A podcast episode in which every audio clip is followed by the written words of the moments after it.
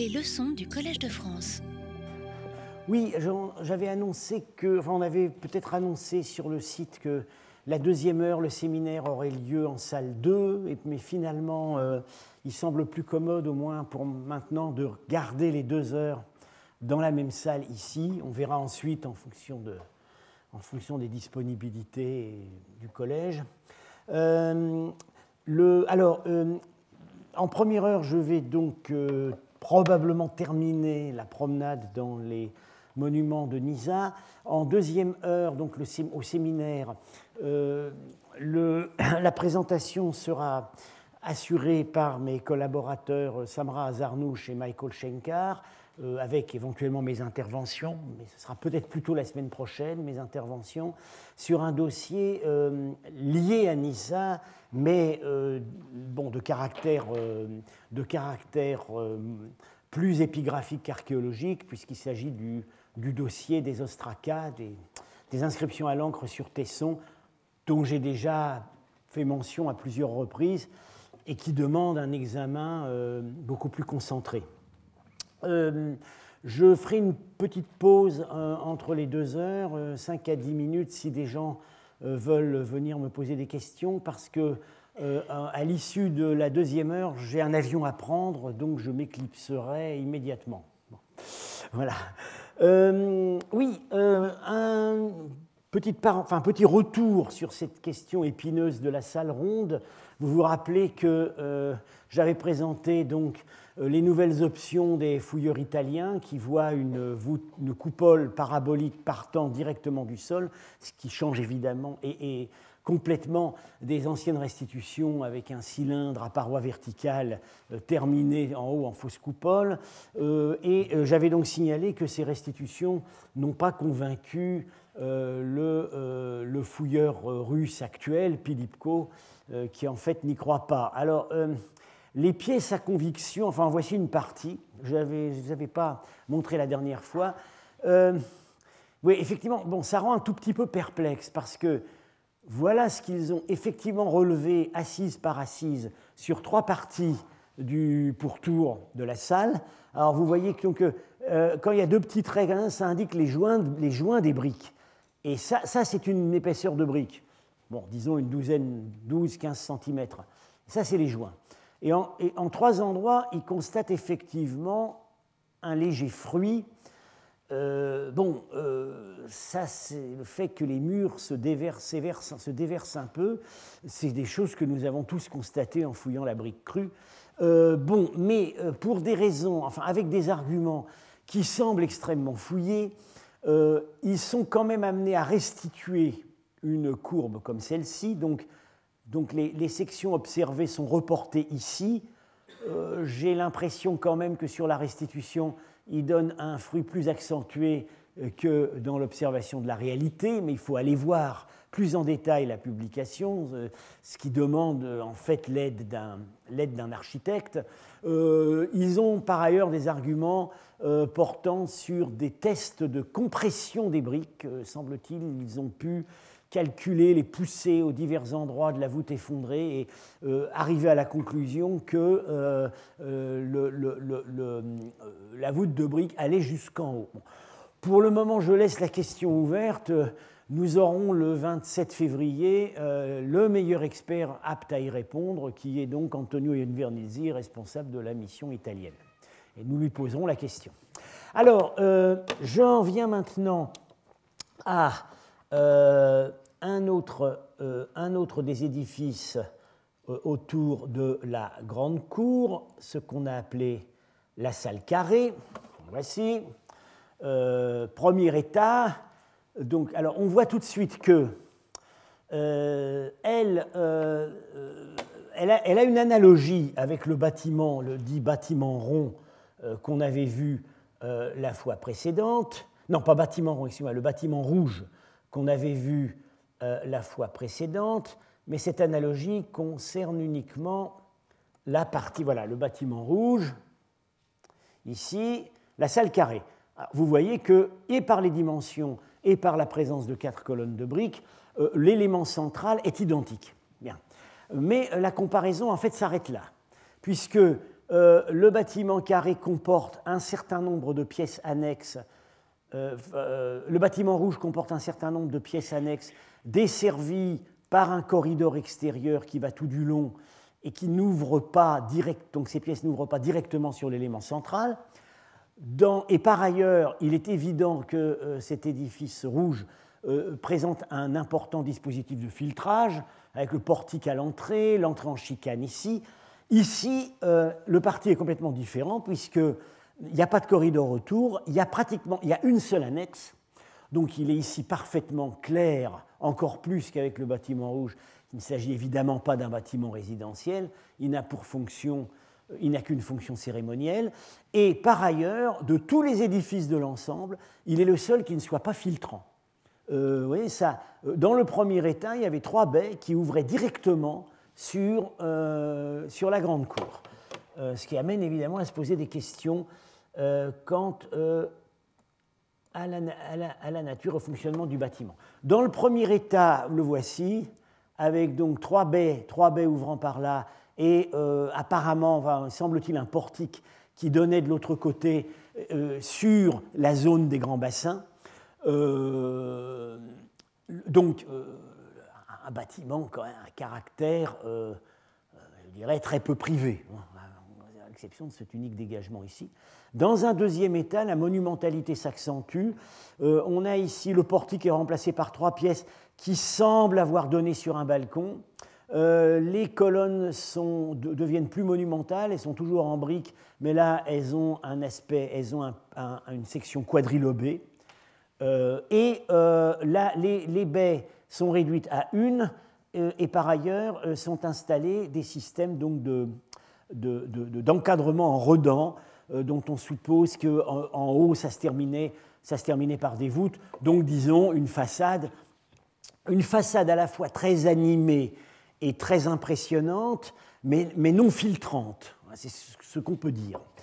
Euh, alors voilà, je, je, vous avais déjà montré ça. Donc, ce sont les, euh, la, restitution de l'aspect final de la façade, avec ces redans euh, apparemment euh, courbés, euh, voûtés en haut, d'un type qu'on retrouve sur toute la longue durée de l'architecture de l'Asie centrale, depuis l'âge du, bronze à Togolok jusqu'à la, pleine période islamique, et les deux tentatives successives de restitution intérieure, Madame Pugachenkova, qui restitue un peu partout des niches ayant comporté des statues des grandes statues de terre crue. On va voir pourquoi, parce que ces statues, on les a retrouvées, elles ont tombé.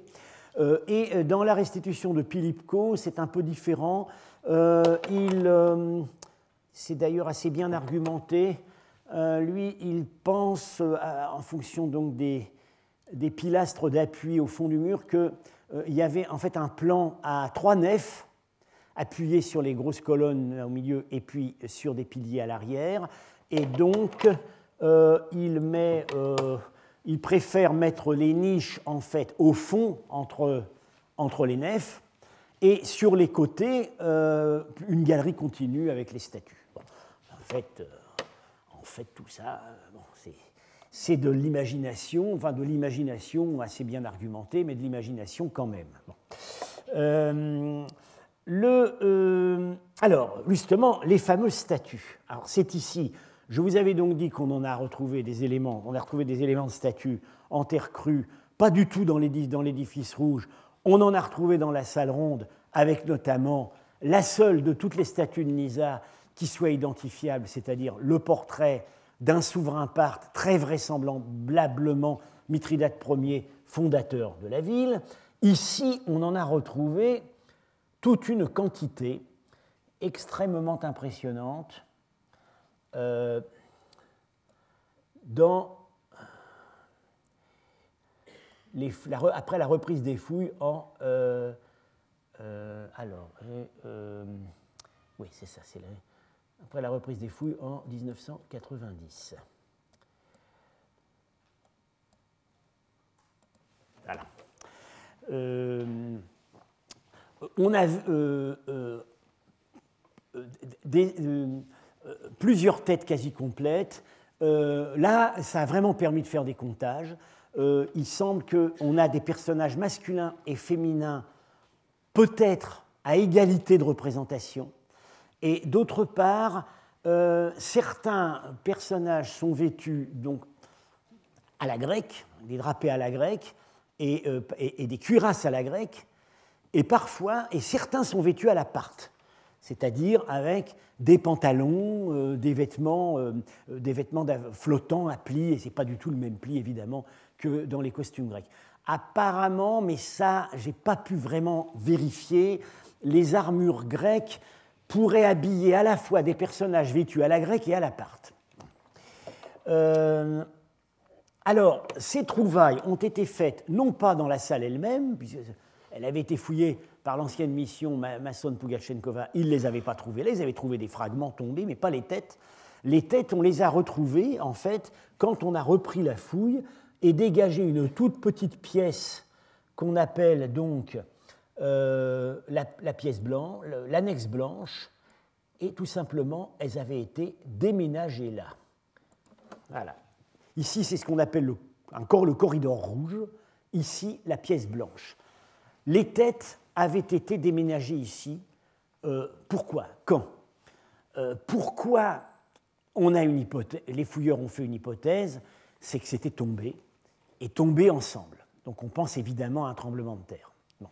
Euh, quand? Alors là, comme j'ai dit, la chronologie de l'occupation de Nisa après à partir du 1er siècle de notre ère, la chronologie absolue euh, est, extrêmement incertaine.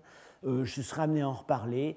Euh, c'est lié en grande partie au non-enregistrement puis à la perte des monnaies dans les anciennes fouilles. Et ça, c'est pas rattrapable. donc en fait, alors on a dit tremblement de terre au 1er siècle avant notre ère, tremblement de terre plus tard, tremblement de terre vers 450.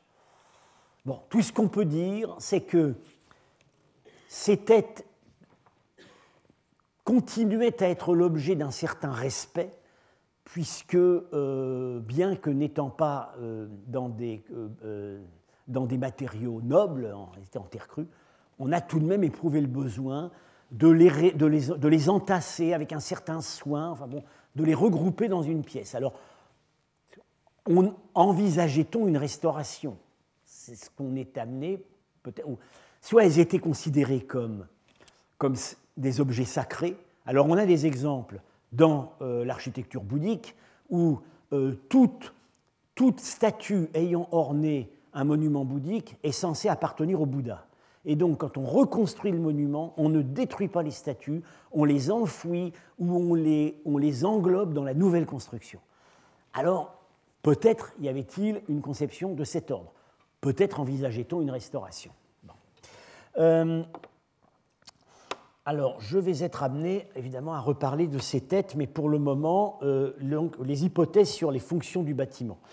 Euh, pour Marushenko, le premier fouilleur, c'était le mausolée, lui qui partait du texte d'Isidore, il y a des tombes royales. Bon, bah, le premier bâtiment sur lequel il tombe, il s'aperçoit que c'est quelque chose qui n'est pas banal et qui n'est pas résidentiel, donc il le considère comme le mausolée du fondateur. À cette époque, on ne savait pas encore que le fondateur était Mithridate Ier. Euh, pour Kochelenko, euh, c'est un temple à l'iranienne. Alors pourquoi c'est un temple à l'iranienne? Parce qu'il y a quatre colonnes. et dans les temples du feu, euh, bon, le chartak, c'est encore le mot, l'expression Pélévi, le mot Pélévi qui les désignait quatre, euh, quatre, arches appuyées sur quatre colonnes. Alors, il avait euh, fait des comparaisons avec euh, des temples, le temple de Surcotal, effectivement, dans la salle centrale, il y a quatre, il y a quatre colonnes. Un supposé temple à Suse d'époque hellénistique, mais en fait, on ne croit plus beaucoup au fait que ce bâtiment ait été un temple. et, puis, et puis, alors, il ne le savait pas encore, mais je vais être amené à en reparler. le le, disons, ce qui peut être considéré vraiment maintenant comme le type, le type emblématique du temple à l'iranienne euh, hellénistique et post-hellénistique dans les provinces de l'Est, c'est-à-dire Tarti-Sanguine, où là on est certain que étaient vénérées une ou des divinités à caractère local. Bon, mais alors, quatre colonnes, ça ne suffit pas à faire un temple. c'est ce que, ce que, ce qu'a évidemment critiqué Paul Bernard depuis le début. Pugachenkova, pourtant assez prompte à chercher partout du sacré, ici a toujours dit que c'était une salle du trône. donc, à nouveau, bah, je vous renvoie euh, au tiroir interprétatif que j'ai distribué il y a deux semaines, on a, un, clavier et on peut jouer dessus. Euh, le, euh, alors, il y, a quand même des, objections à l'interprétation comme salle du trône qui ne tiennent pas. Par exemple, pour Pilipko dit ça ne peut pas être une salle du trône puisque on n'a pas, retrouvé de trône maçonné. bon, on a quand même ici une niche, mais enfin évidemment il est assez douteux que cette niche ait pu abriter un trône puisqu'elle est voisine de l'entrée. Mais on n'a pas besoin de trône maçonné pour avoir une salle du trône. Euh, on a un, admirable exemple trouvé il y a quelques années euh, dans euh, un monument dont je vais être amené à reparler, le, palais de la première capitale du Khorezm, à Kazakliatkan, où dans la partie la plus, dans l'élément le plus central de cet extraordinaire monument, ils ont retrouvé ça, c'est en ivoire, euh, c'est un, élément de pied de trône qui évoque immédiatement les trônes des rois achéménides à Persépolis, avec la patte, la patte du lion, euh, l'arrière de la patte du lion ici, mais en beaucoup plus élaboré. Bon, il est mutilé, mais vous, entrevoyez ici des ailes, euh, des, décors végétaux, etc. On est dans l'élément le plus central du palais. C'est pas encore complètement fouillé, mais on peut déjà dire que c'est la salle du trône. Et on peut déjà dire que c'est le trône. Et ce trône, il n'a pas été fabriqué sur place. Il vient, il vient certainement de l'Iran part. Donc, euh, où asseoir les souverains partent donnant audience à Nissa Vraisemblablement, plutôt que sur des banquettes en dur, il faut les imaginer assis sur des meubles de ce type. Bien. Donc des, des, trônes précieux mais mobiles. Alors, revenons maintenant sur ces fameuses têtes en argile. Euh, l'analyse la plus fine a été donnée par Antonio Invernizzi dans un article tout à fait, à mon avis, très remarquable, euh, sur euh, l'art dynastique arsacide, paru dans Partica. Euh, du point de vue stylistique, il l'aimait à l'époque hellénistique, disons, pour être prudent deuxième moitié du deuxième siècle avant ou premier siècle avant, il l'aimait un peu plus tardivement que la tête de Mithridate trouvée dans la salle ronde. Euh, euh, c'est, on dirait, on dirait des dieux, mais, mais c'est très difficile à, admettre parce que euh, aucun des types ne correspond à un type connu d'un dieu grec. Alors, si ce ne sont pas des dieux grecs, ce ne sont pas non plus des dieux iraniens. Parce qu'à cette époque, le seul langage plastique connu pour figurer les divinités iraniennes, ce sont les types grecs. Alors, l'exemple euh, le, plus, euh, le plus clair, c'est évidemment la statue de bronze de trouvée à Séleucie du Tigre, euh, par la mission. Enfin, en fait, c'est une trouvaille fortuite. Euh, ben, c'est un Héraclès nu. Mais euh, pour bien nous aider, on a une inscription bilingue sur la cuisse en grec et en parthe qui nous dit en grec Ceci est la statue d'Héraclès qu'on a installée dans le temple d'Apollon, et qui nous dit en parthe Ceci est la statue de Tyr, le dieu de la pluie, de l'étoile Sirius, de Mercure, euh, dont on va peut-être être amené à reparler en deuxième heure, qui a été installé. Euh, non, excusez-moi. Ceci est la statue de Vahram, le dieu de la victoire et de la guerre, qui a été installée dans le temple du dieu Tyr, le dieu à la fois de, qui était entre autres le dieu de la divination, euh, correspondant fonctionnellement à Apollon. Façon très claire de nous dire, ça peut se lire des deux façons. Bien. Anisa ce ne sont pas, ce, ne sont pas des dieux grecs et par conséquent, là-dessus je pense qu'on peut le dire assez clairement, ce ne sont pas des dieux iraniens. Ou alors, on peut se raccrocher à une branche, ce ne sont pas des dieux iraniens, ce sont des ancêtres royaux divinisés, les Fravachis. Bon, euh, c'est euh, dans, cette, euh, dans cette direction, dans cette direction qu'on sait qu'Invernizzi finalement s'est orienté. ce qu'il ce qu'il fait remarquer, c'est que le, type grec qui est derrière ces têtes, c'est le type du héros. Voilà, c'est l'iconographie du héros. Donc le héros, il est, il est casqué. Alors celui-là, euh, on voit mal sur la photo, mais euh, le casque comporte euh, un foudre, un foudre de Zeus. Ici, ça se voit mieux, je vais être amené à reparler dans un instant.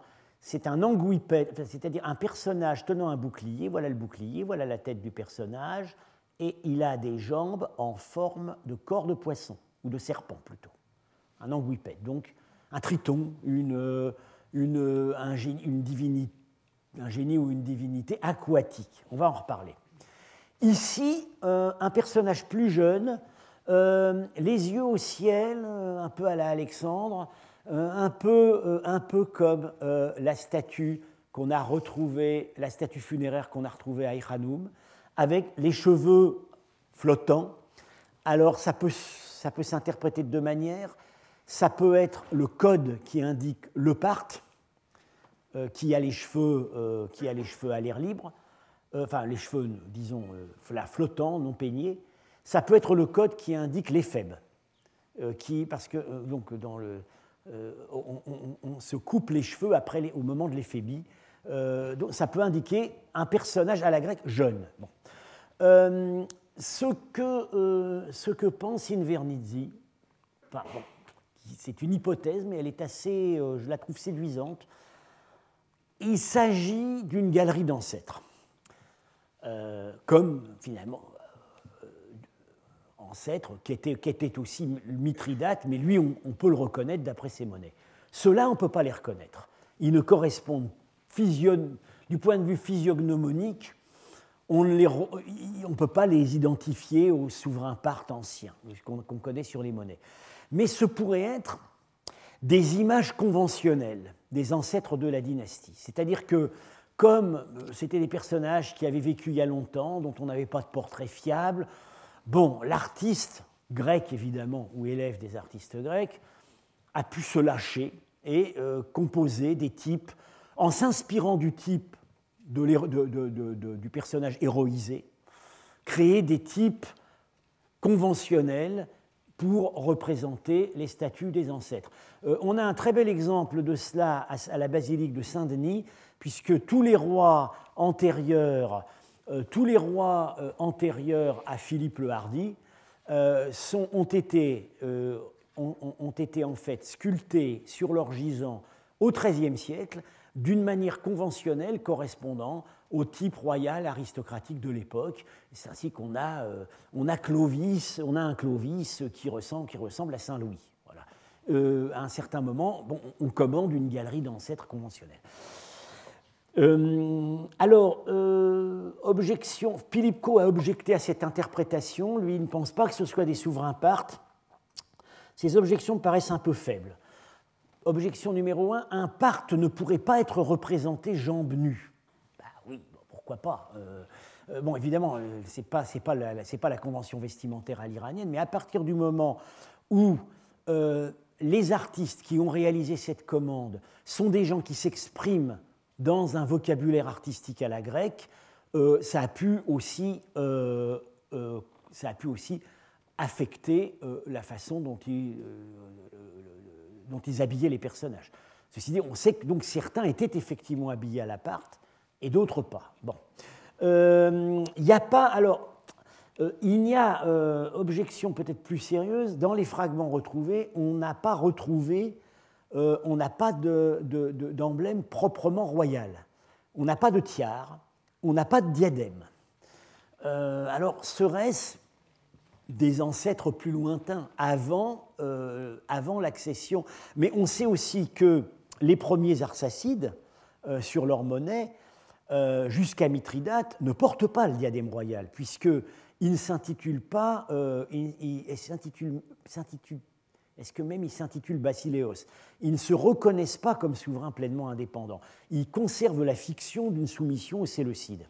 Euh, donc, euh, ils, ont, se font représenter avec leur bonnet de cavalier. À partir du moment, si un artiste grec a voulu représenter euh, des ancêtres qui n'étaient pas encore des rois de plein exercice et les représenter à la grecque, il a pu choisir de les représenter en héros casqués. Tout ça, évidemment, est extrêmement hypothétique. Euh, languipède ici sur la joue, euh, bon, il ne serait pas impossible d'y voir une allusion au fait que dans les légendes d'origine de la royauté scythe, les souverains scythes descendaient d'un dieu fluvial. Euh, ce sont ces hypothèses, enfin, si, je, propose ceci, c'est que ça a déjà été proposé dans un autre cadre, euh, le, euh, le, trésor de Tilia dont Henri-Paul Francfort vous a parlé, dont on va être amené à reparler, où on a ce type de languipède, hein, ici tenant une rame. on a dit c'est le dieu Oxus. Oui, le dieu Oxus, ça pourrait être aussi euh, une allusion aux légendes d'origine de ces, de, de, de, ces, de, ces, royautés scythes. Euh, en fait, bon, euh, si on dit c'est une galerie d'ancêtres, c'est une façon de réconcilier toutes les interprétations. Parce que c'est concevable dans un cadre laïque, de, de, salle de réception, de salle du trône. C'est concevable dans un cadre, disons, de mentalité zoroastrienne, comme écrit Mary Boyce, les fravachis des ancêtres des rois, regardant avec bienveillance les affaires conduites par leurs descendants dans la salle du trône. Euh, on peut même, il n'est même pas exclu que des, images de Dieu pouvaient voisiner avec des images de rois. On en a la preuve aujourd'hui, euh, on en a la preuve épigraphique avec le grand sanctuaire euh, couchant de Rabatak, dans l'inscription, le roi Kanishka nous dit explicitement J'ai placé ici les images des dieux précédemment énumérés, puisque l'inscription commence par la liste des dieux euh, qui sont vénérés dans ce temple, les images des dieux précédemment énumérés et aussi les images de mes ancêtres, à savoir, et il commence avec son arrière-grand-père. Donc les dieux et les ancêtres royaux pouvaient voisiner. Alors, je passe euh, euh, au dernier bâtiment en fait, que nous allons examiner le bâtiment Tour, qui, euh, qui est celui qui a donné, qui a donné lieu au plus grand consensus, puisque en général on l'appelle le temple Tour. Même Paul Bernard dit que c'est un temple. Alors si Paul Bernard dit que c'est un temple, c'est que il, doit, il, en est vraiment convaincu. Euh, c'est ce, ce bâtiment-là alors qui est construit, on le sait maintenant, on le sait depuis peu, d'une même volée avec la salle ronde et la salle carrée. Tout ça, c'est un même programme de construction. Alors évidemment, on ne manque pas d'arguments pour supposer que c'est un temple. D'abord, euh, il comporte au centre une massive, monumentale plateforme de briques crues euh, qui fait 20 euh, mètres de côté et 7 mètres 50 de hauteur. Marushenko, quand il, en avait commencé à la, fouille, appelait ça une ziggourate. Alors, euh, cette, plateforme portait un étage, malheureusement détruit par le dit Marushenko. Euh, tout ce qu'on sait de cet étage, c'est qu'il comportait des colonnes, qu'il comportait des éléments architectoniques en briques cuites, des statues en argile crue et des peintures dont on va être amené à reparler et qui ont été ramassées dans des débris de chantier jetés, jetés à côté du bâtiment lors de, des dernières campagnes de reconstruction. Alors, euh, autre argument pour penser qu'il s'agit d'un temple, c'est qu'on a là non pas un corridor périphérique comme euh, au bâtiment rouge euh, ou un corridor partiel à la salle ronde, mais on en a deux. Un qui est en fait dans le, corps de la, de la, plateforme centrale et l'autre qui est périphérique. bon, les, alors c'est effectivement le, corridor périphérique est un trait qui se retrouve dans un certain nombre euh, de temples à l'iranienne.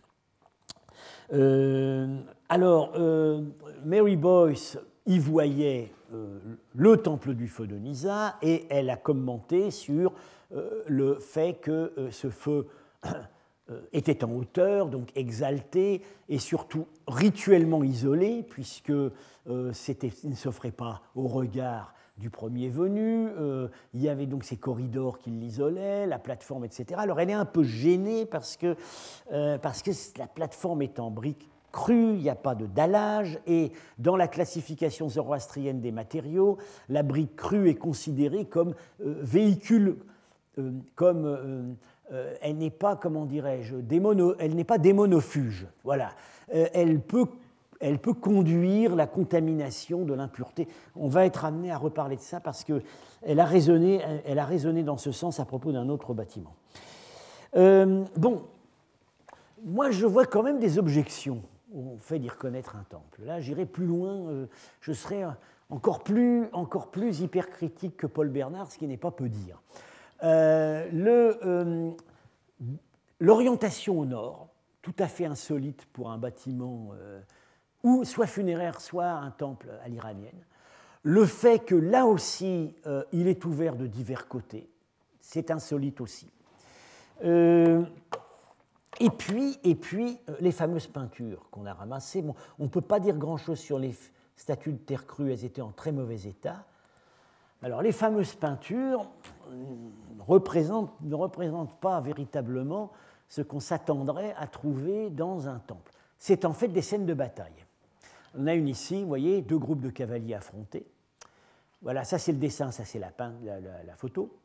Ici, alors, euh, bon, euh, c'est mal conservé, donc ça demande un petit effort de lecture.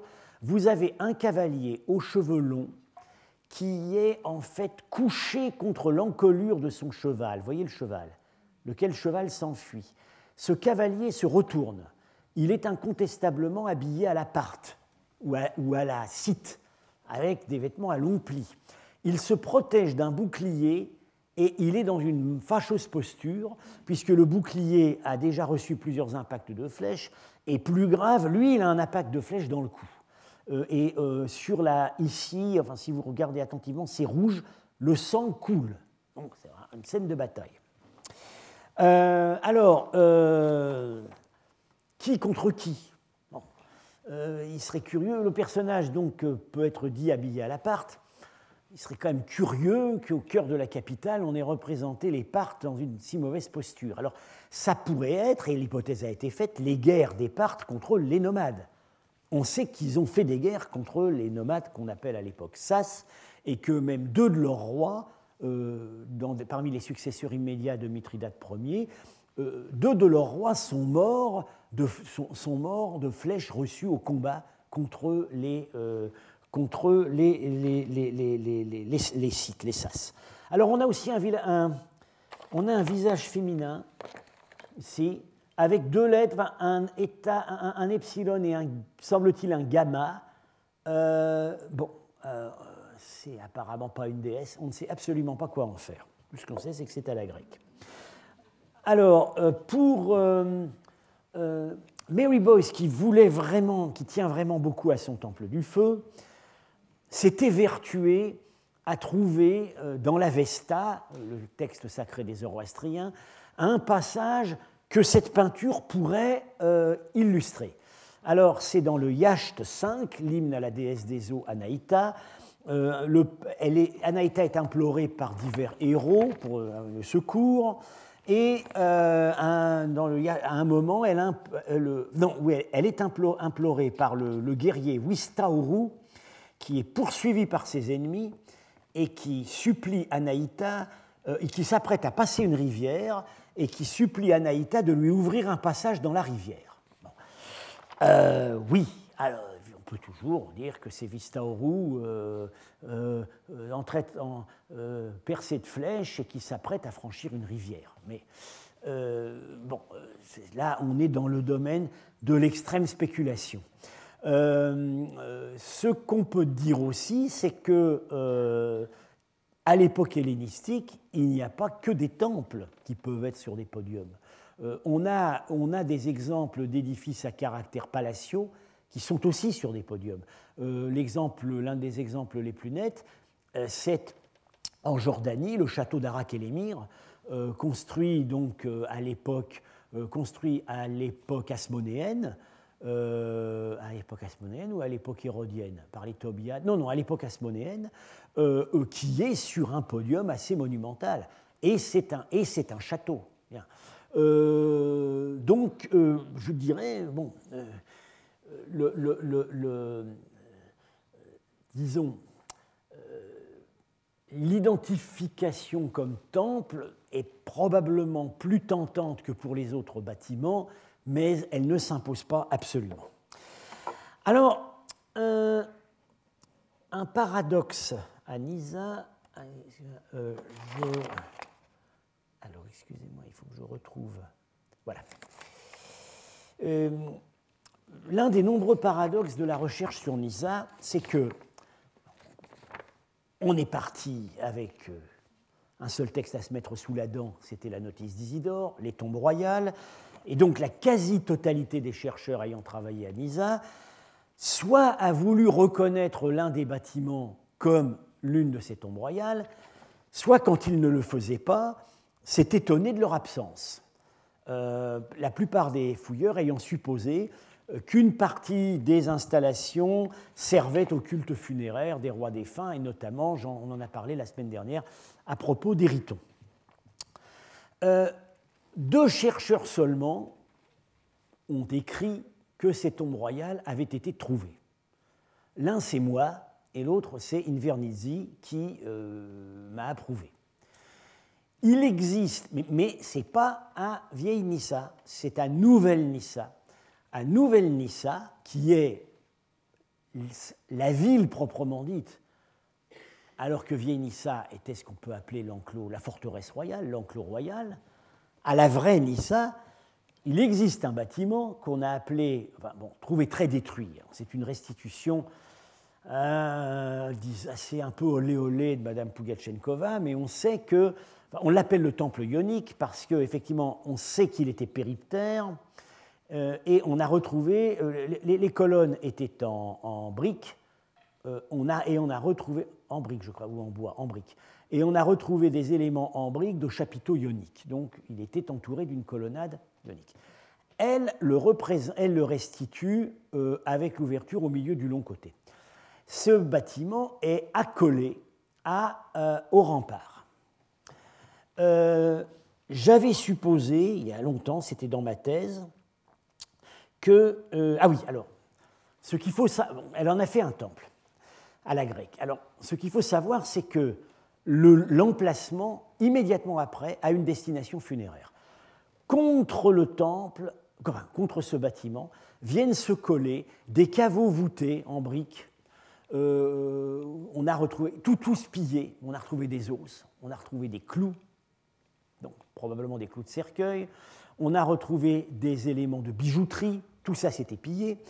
Euh, ils sont d'abord collés contre la façade, et puis euh, la terre monte autour, autour, et ça finit, ils finissent par, euh, par, par, se retrouver en haut. Donc une nécropole qui s'agglutine contre un grand bâtiment.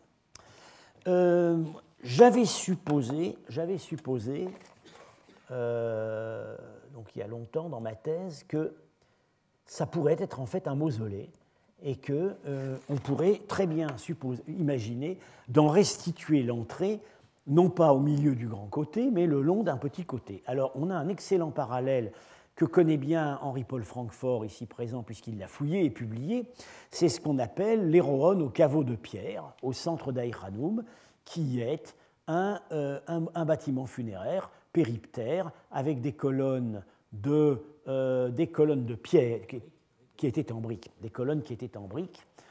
Euh, bon, on peut tout à fait euh, restituer comme ça le bâtiment de Nisa. Les dimensions sont assez compatibles. Euh, alors les Rhônes au caveau de pierre, on sera amené à y revenir. il y a une, hypothèse a été récemment émise par un, un, antiquisant, Frolich, que ce serait en fait, à l'endroit où il est, ça ne peut être que le mausolée d'un personnage supposé fondateur de la ville. Bien. Alors, Aïchanoum, on a le mausolée du fondateur, c'est Kinéas. Mais après tout, il y a un deuxième fondateur d'Aïchanoum, c'est Eucratide, puisqu'on est quasiment certain qu'il a refondé la ville sous son nom, Eucratidien. Alors il en fait le mausolée d'Eucratide, ce qui ne va pas avec la chronologie proposée à l'époque. Alors je sais, on, sera amené à en parler très bientôt. La chronologie de, des étapes d'Aïkhanoum est l'objet d'un débat extrêmement euh, vif actuellement. Donc tout ça pour dire qu'on peut très bien imaginer que ce bâtiment, euh, ce bâtiment de Nisa euh, était en fait un mausolée royal et que par la, entouré donc d'une certaine vénération, et que par la suite des membres de, l'aristocratie ou tout ce qu'on veut ont souhaité se faire enterrer à proximité immédiate. Euh, je signale qu'on on a un cas bien connu en Asie centrale à une époque plus tardive. C'est à Boukhara, le mausolée d'Ismail Samani, euh, qui aujourd'hui se dresse dans un superbe isolement après que les restaurateurs soviétiques aient enlevé euh, tous, les, tous les tombeaux qui s'étaient agglutinés autour. Et quand on voit quand on voit les vieilles photos, on dirait une ruche. Hein. C'est complètement entouré de, Les gens à se faire enterrer autour du tombeau d'Ismaïl.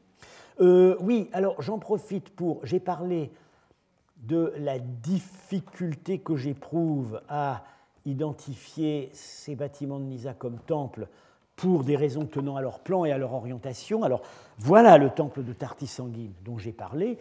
vous voyez tout de même que d'abord il ouvre plein est et qu'il n'a qu'une entrée. Il est complètement entouré d'une muraille, il n'a qu'une entrée. Euh, et euh, effectivement, donc, euh, il y a un système de, corridors, de pièces annexes, mais on n'est pas. rien à Nisa ne, ne, ressemble au temple de Tartisanguine. Et le temple de Tartisanguine, il est construit à l'époque hellénistique, dans la tradition architecturale hellénistique, mais on a la certitude qu'il est voué à une ou plusieurs divinités locales iraniennes. On a une dédicace, plusieurs dédicaces aujourd'hui, au dieu du fleuve Oxus, qui est un, qui est un, qui est un, dieu iranien de plein exercice. Euh, alors, euh, donc, si ces fameuses tombes royales étaient à Nouvelle Nisa, ça amène à poser différemment la question des rapports entre les vivants et les morts, euh, entre les deux Nisa.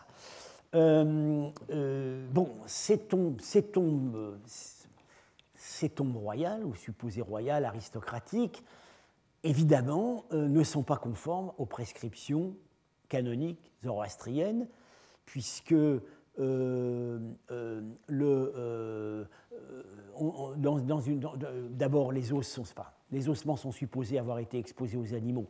Bon, à Nisa, on ne peut pas vérifier, on n'a pas retrouvé les squelettes complets, mais sur, ils ne sont pas supposés être enterrés non plus avec des offrandes et ils ne sont pas non plus supposés être dans des cercueils, matériaux, le bois étant un matériau impur. Alors, euh, faut-il dire adieu au zoroastrisme des premiers arsacides euh, Nous allons voir dans l'heure qui suit que euh, bon, certains ont pu se poser la question. alors, là, je vais, je vais introduire une citation un peu longue de Mary Boyce parce que je, l'avais, donc convaincu je lui avais exposé mes arguments sur la question des, nécropoles de Nisa, à l'époque où nous, nous, avions travaillé ensemble sur ce qui devait être le volume 4 de l'histoire du zoroastrisme et qui ne paraîtra peut-être jamais, euh, on espère encore que ça va paraître. Et euh, euh, elle était très très gênée par ces, tombeaux, euh, était très gêné d'avoir à considérer comme euh, sépulture royale arsacide ce genre de monument. Alors, euh, je vais vous lire ce qu'elle écrit là-dessus parce que c'est typique, de sa démarche. elle, face à des monuments, à des, à, des, restes archéologiques, elle se met dans la peau du zoroastrien. Voilà. parfois, ça marche très bien. Parfois, ça part un peu euh, à l'aventure, et c'est un peu, à mon avis, ce qui lui est arrivé là. Euh, cette interprétation d'un bâtiment édifié dans une ville zoroastrienne située au cœur même de la Parthienne et près d'une forteresse royale, présente, présente des problèmes inextricables. Car même si l'on devait supposer que ceux dont les corps présumés embaumés étaient ici déposés appartenaient à un groupe de citoyens non zoroastriens de Nisa, par exemple des Hellènes aisés, on se trouverait dans une situation remarquable, à savoir que les autorités civiques auraient permis à ce groupe de violer, au détriment de leurs concitoyens zoroastriens, toute une série de lois de pureté fondamentales du zoroastrisme. Si les clous qui ont été trouvés étaient effectivement des clous de cercueil, il faudrait en déduire que les corps étaient placés dans des cercueils en bois. Eh bien oui. Alors que le bois, étant poreux, était considéré comme permettant à la pollution de la matière morte de s'échapper. Donc, pendant la longue durée où ce bâtiment fut utilisé, la pollution aurait continuellement augmenté de l'intérieur, créant, selon le mode de pensée zoroastrien, un lieu de dangereuse infection arimanienne. Ariman, qui est le chef des démons. La montée subséquente du sol environnant jusqu'au niveau du podium aurait amené cette infection au plein contact avec la bonne terre, c'est-à-dire qui est une divinité. Seuls des murs de briques crues, eux-mêmes poreux, protégeant de cette contagion les passants de manière tout à fait inadéquate. De plus, comme ce supposé charnier buté directement contre le mur de la ville, et donc était en connexion, Paiwand, connexion euh, rituel ou d'impureté avec eux, quiconque marchant sur les remparts ou se trouvant de quelque façon en contact avec eux aurait été, selon la pensée orthopractique, affecté par ces impuretés. C'est un, c'est un parfait document de médecine légale. Euh, euh, une, très grande historienne du zoroastrisme, confrontée à des données archéologiques qu'elle ne peut pas qu'elle ne peut pas intégrer dans son système. Alors, évidemment, euh, à ce moment-là, où on change où on reconnaît que le système ne marche pas du tout, euh, où, on, où, on, assouplit le système, ce que moi je pense qu'on peut faire, puisque euh, on n'a pas de raison impérative de supposer que les, règles, les règles funéraires zoroastriennes qui sont édictées dans, dans l'Avesta dès cette époque, s'appliquait à tous les niveaux du corps social. Euh, en fait, oui, alors, euh, alors, que propose Mary Boyce donc pour cette, euh, ce bâtiment? Alors, Elle n'est pas du tout satisfaite de. Donc, elle, ne peut pas supposer que c'est un mausolée royal, puisque ça ne peut pas être zoroastrien. Elle ne peut pas non plus supposer que c'est un mausolée de Grecs vivant sous les Parthes, parce que les Zoroastriens n'auraient jamais laissé construire une horreur pareille à l'intérieur de la ville. Donc elle suppose que c'est une trésorerie et que les os qu'on a retrouvés, eh bien, c'est les os de pillards de la trésorerie qui se sont trouvés tués sous l'effondrement des galeries, des tunnels qu'ils ont fait pour piller. Euh, en réalité, en euh, la, réalité, c'est qu'on ne connaît, après l'époque achéménide, strictement aucune tombe royale iranienne. On ne sait, même pas comment, dans euh, dans leur tombeau à magnifique façade de pierre, étaient enfouis les souverains achéménides. On n'en sait rien. Il existe un témoignage, et un témoignage unique et tardif d'époque islamique, sur la manière dont un roi sassanide a été inhumé. Euh, c'est Khosrow Ier, puisque des textes islamiques font supposer qu'il était embaumé puisque euh, on a le thème littéraire de la visite au corps de Khosrow, comme on a chez nous la visite, du, la visite au corps d'Alexandre, lui aussi embaumé, et la visite au, corps de Charlemagne. Là, on a le thème de la. C'est récurrent, en fait. On dit, selon une tradition probablement légendaire, le calife Al-Mamoun, qui se revendiquait d'un programme politique, euh, qui se serait revendiqué d'un programme politique euh, néo-sassanide aurait été euh, serré la pince à, à, la momie de Khosrow Ier. Donc, disons, ça, ça laisse supposer qu'il existait au moins une tradition selon laquelle les corps de ces rois étaient embaumés. Oui, et Cyrus, on sait que Cyrus était embaumé. Oui, oui, mais alors là, on est à un moment où la question du zoroastrisme de Cyrus est une question en soi. Bien. Alors, euh, j'ai encore un petit peu. Oui. Euh, alors, quelques réflexions finales euh, sur tous ces monuments. Euh, bon, l'évidence épigraphique qui va être étudiée, qui va être examinée dans un instant, indique sans doute possible qu'il y avait des lieux de culte, et des lieux de culte du feu, et des lieux de culte de divinité, disons, de divinité iranienne ou assimilée, à Nisa ou près de Nisa. Mais ça, on peut le dire.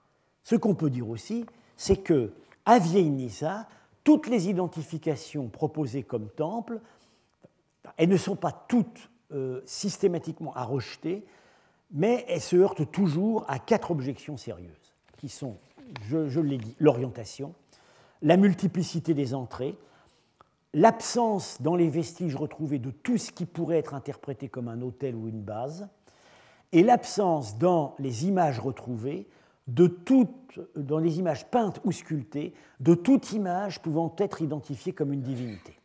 Les seules images de Dieu trouvées à Nisa, ce sont des petites statues en marbre grec importées retrouvées à la maison carrée. Jamais dans les bâtiments où on suppose qu'il y avait des images des dieux. Euh, alors, autre question euh, fondamentale, Nisa était-elle une ville? Oui, très vraisemblablement, Nouvelle Nisa était une ville. Vieille Nisa, euh, Vieille Nisa, c'est quelque chose, c'est un organisme qui ne se comprend qu'en dépendance d'une ville qui est ailleurs. C'est un, enclos royal, c'est un enclos cérémoniel, là-dessus on peut être complètement d'accord, euh, où on n'y habitait pas. Les seuls locaux à caractère d'habitation qu'on a pu identifier, ce sont euh, des locaux, euh, une rangée de locaux très modestes euh, qu'on a trouvés voilà, voilà, du côté nord d'un des, édifices de, des édifices de réception. le, le long des rangs, partout où on a, on a, fouillé, en fait, on a trouvé soit des grands locaux à caractère, à caractère public, soit des entrepôts, des celliers, etc. Euh, Pilipko résume bien la situation la situation pourrait avoir été semblable à celle d'édifices fonctionnels contemporains tels que les théâtres, les bâtiments sportifs, les temples, dans lesquels personne ne vivait, bien qu'il n'ait jamais été complètement inhabité. Imaginez un personnel de gardiennage euh, et puis un personnel de service qui pouvait être très nombreux lors des occasions cérémonielles. Alors, où habitaient ceux pour qui ça avait été construit? À Nouvelle-Nisa hein? Des résidences hors les murs, c'est possible aussi, on sait qu'il y en avait des tentes. Alors ça, le thème de la tente, de l'habitat sous tente est très récurrent dans l'archéologie iranienne. À, Persépolis, on a toujours écrit, euh, surtout depuis la construction du, du, grand village de tente à l'époque du dernier chat, que euh, bah c'est voilà l'aristocratie, tout le monde habitait sous la tente et qu'on était dans les bâtiments en dur que pour les réceptions. Alors, ce qui est net, c'est que dans ce, qu'on voit nettement, c'est que dans tous les bâtiments, sauf probablement la salle carrée, il y a un processus de filtrage. N'entrez pas qui voulait quand on voulait, ça c'est clair. Euh, mais c'est quelque chose qu'on va retrouver aussi à Aïranoum. Tout le quartier central d'Aïranoum autour du palais euh, fait l'objet de filtrages successifs. Ce filtrage commençait évidemment par la grande cour. Euh, que faisait-on dans la grande cour? Pour Pilipko, on y priait et on y faisait des processions. Bon, on peut, oui, d'accord, on peut supposer ça. Euh, à Iranoum, voilà, la grande. Personne n'a jamais pensé que cette grande cour servait à des processions et à des prières. Hein. On sera amené à en reparler. Euh, on peut tout aussi bien supposer, moi c'est ce que je suppose, des grands rassemblements suivis d'audiences royales pour des catégories sélectionnées, et, audiences qui ne se déroulaient pas toujours dans les mêmes bâtiments. Il pouvait y avoir un, roulement selon euh, l'occasion euh, ou selon la catégorie reçue, plus ou moins éminente dans la hiérarchie politique. Alors, parmi ces bâtiments, ce qui est certain aussi, c'est qu'il y avait des salles de banquet. Euh, je l'ai dit et j'en suis encore plus convaincu au vu des conclusions qu'on va nous présenter tout à l'heure. Euh, Nisa, c'est surtout un lieu qui servait à boire du vin. Et dans des quantités proprement effrayantes. Bien. Euh, alors, euh, évidemment, on, on s'accorde pour reconnaître cette fonction à l'édifice nord-est, dans lequel on a effectivement retrouvé des jarres. Et je l'ai dit, c'est une hypothèse assez solide qui a été émise pour la maison carrée. quelques. alors, dernière. on, a, un indice difficile à interpréter, mais intéressant, sur le fait que tout à la fin, euh, tout à la fin, euh, les euh, bâtiments de Nisa avaient acquis une fonction mémorielle. ça, c'est le, le, thème de la ville après la ville est un thème que rencontrent tous les archéologues, parce que très souvent, la masse de matériel qu'ils ont à gérer c'est pas la ville telle qu'elle a fonctionné, c'est la ville telle qu'elle est morte. Et ce que la ville est, telle qu'elle a été réoccupée, telle qu'elle a été pillée, telle qu'elle a été squatterisée. Et à Nissa, on a pas mal de matériel qui semble malheureusement difficilement datable, enfin ça c'est datable, qui euh, euh, renvoie à ce type de contexte. C'est ce qu'on appelle, alors voilà, on appelle ça les sphéroïdes. Ce sont des petites boules en plâtre qui euh, entouraient des restes de matière végétale. Ces petites boules ont été portées des, empreintes de monnaie et de sceaux. Elles ont été retrouvées dans tous les bâtiments. Euh, et dans tous les bâtiments. Alors, il y en a un seul où on en a fait la cartographie systématique.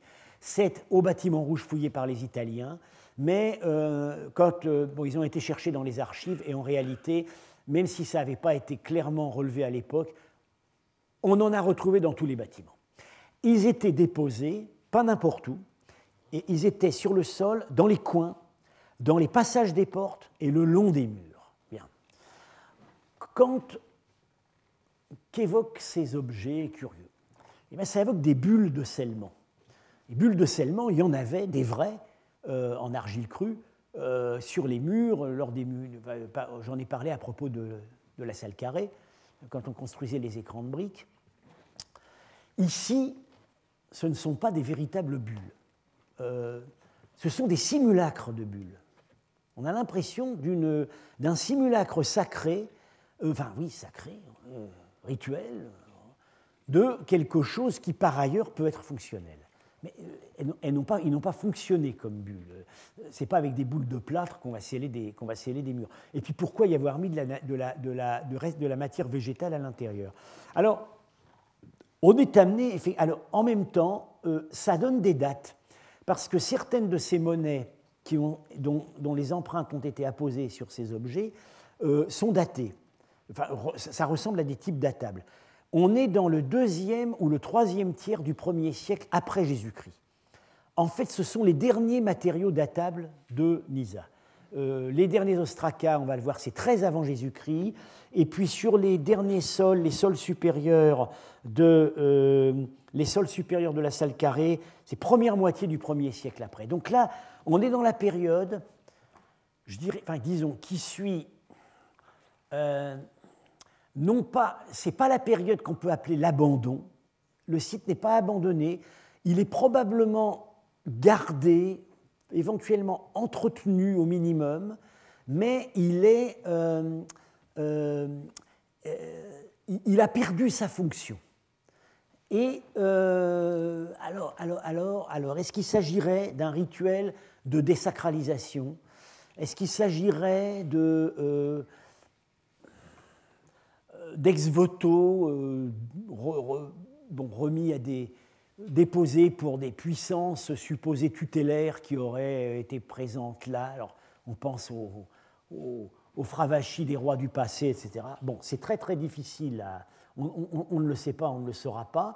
Ce qu'on a pu constater, c'est qu'on a retrouvé ce type de sphéroïde, euh, non pas seulement à Nisa, mais dans un certain nombre de sites de la région de Nisa, sites qui tous avaient eu un caractère officiel à l'époque arsacide. Comme si, euh, bon, euh, disons, L'adieu aux Arsacides, alors à un moment où les Arsacides existent toujours, puisqu'ils sont simplement, leur empire s'est recentré à l'ouest, peut-être ne viennent-ils plus du tout. L'adieu aux Arsacides n'est pas une chose qui est allée de soi. C'est tout ce qu'on peut dire. C'est tout ce qu'on peut dire avec cela. Euh, bon, euh, je pense qu'on euh, pourra poser des questions à Invernizzi sur qui avec ses collaborateurs, a certainement réfléchi beaucoup à la fonction de ces, objets. voilà, donc pour, on en a donc terminé avec Nisa. à partir de la semaine prochaine, j'aborderai euh, le site suivant de l'épopée de l'archéologie urbaine de l'Asie centrale antique, c'est-à-dire Aïranoum, site suivant, euh, disons, contemporain de Nissa, mais évidemment dont la fouille est intervenue beaucoup plus à la génération suivante et a eu comme univers de référence en grande partie ce qui s'était fait avant à Nisa. C'était pratiquement le seul univers de référence qu'on avait. Euh, et après une pause donc de quelques minutes, nous n'allons quand même pas quitter Nisa aujourd'hui pour la partie séminaire et pas non plus la semaine prochaine, mais on va se concentrer sur le dossier épigraphique. Voilà. Donc, euh, on, reprend, euh, on peut reprendre dans peut-être cinq minutes. Euh, si des gens veulent me poser des questions, soit de manière publique, soit de manière privée, ils le peuvent. Retrouvez tous les contenus du Collège de France sur www.colège-2-france.fr.